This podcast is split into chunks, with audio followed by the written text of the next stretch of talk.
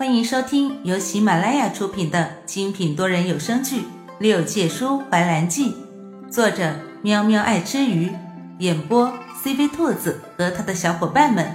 欢迎订阅收听。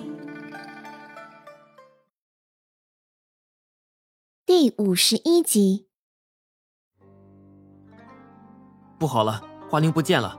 花灵不见了？怎么会？听见这个消息。原本还美丽的心情瞬间变得阴郁。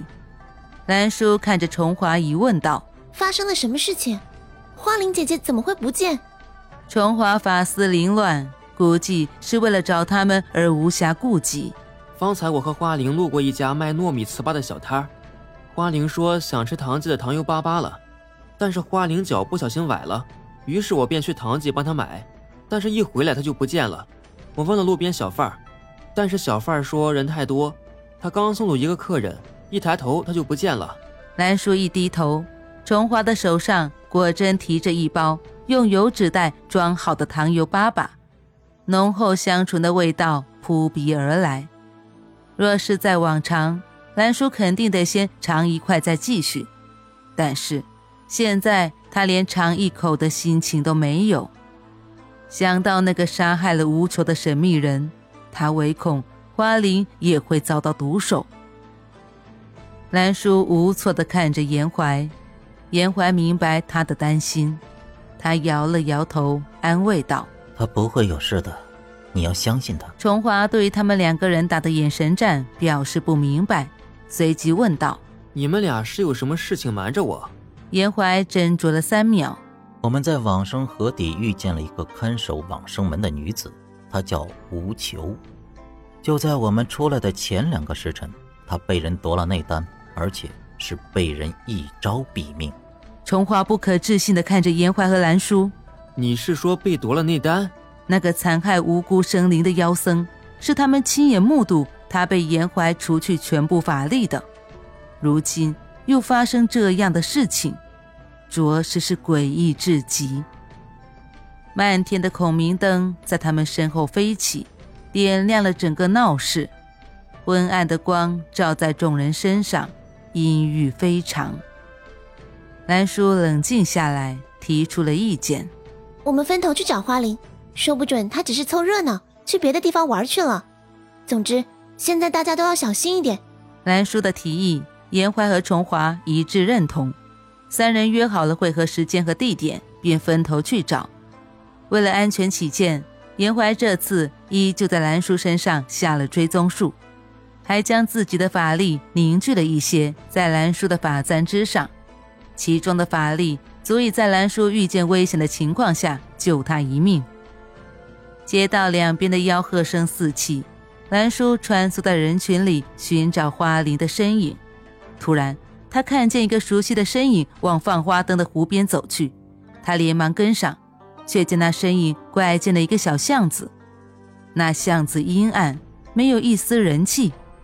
兰叔一边警惕地看着四周，一边将夜明珠掏出来，照亮里面的路。只见里面连个人影都没有，就像是落入的一个圈套一样。一阵浓郁的香味扑鼻而来，兰叔不小心吸入了一点，视线开始涣散。看不清周围的环境，他迷迷糊糊地靠在墙壁上，努力让自己变得清醒。突然，他感觉身后有一个人在向自己靠近，想要转身却无能为力。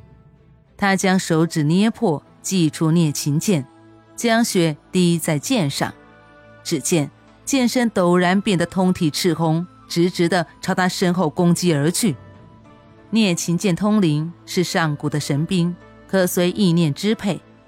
身后的打斗声声声入耳。兰叔用咒语传了一封密语给严怀，如今只希望他能尽快的赶来。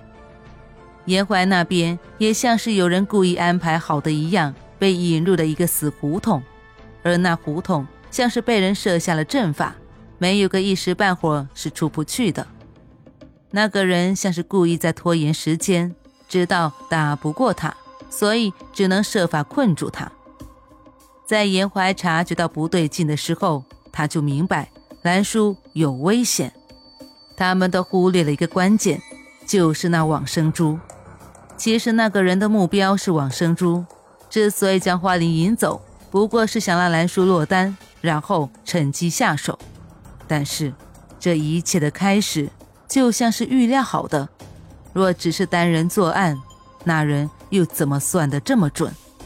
淡蓝色的阵法虚浮在空中，阵眼被隐藏了起来，整个阵法就像是将他和外面的喧嚣隔绝了一样。严怀仔细地打量着这个阵法，眉头逐渐微蹙。他现在开始对那个神秘人好奇了，到底是谁，居然能用上古凶阵来对付他？这阵法像锁仙阵，又有点不像。陌生又熟悉的感觉，让严怀有一种想毁了这阵法的冲动。当然，这个念头也只是想一想而已。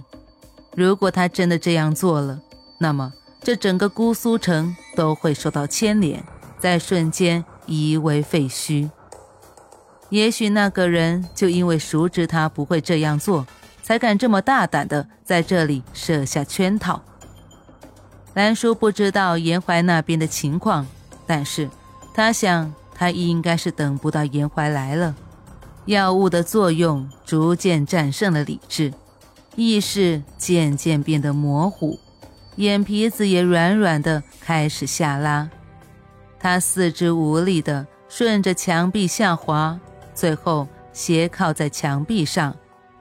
合上双眼的那一瞬，他眼前陡然压下一片黑影，朦胧的看不真切，但是萦绕在鼻尖的香味却让他的心一沉，像是受了强大的创伤，最终让他陷入了沉睡。距离兰叔身后一尺之距，站着一个穿着黑色斗篷大衣的人，宽大的连帽遮住那人的脸。光袖下看不清楚手，只见一道蓝光凝聚成一个光球，就要朝蓝叔砸过去。就在那人抬袖之际，一道略为急切的女音阻止了他：“主上，能不能不要伤害他？”本集播讲完毕，感谢你的收听。如果你想尽快听到下一集，或者直接畅听到底。可以点击本专辑的详情页，有完结版链接入口哦。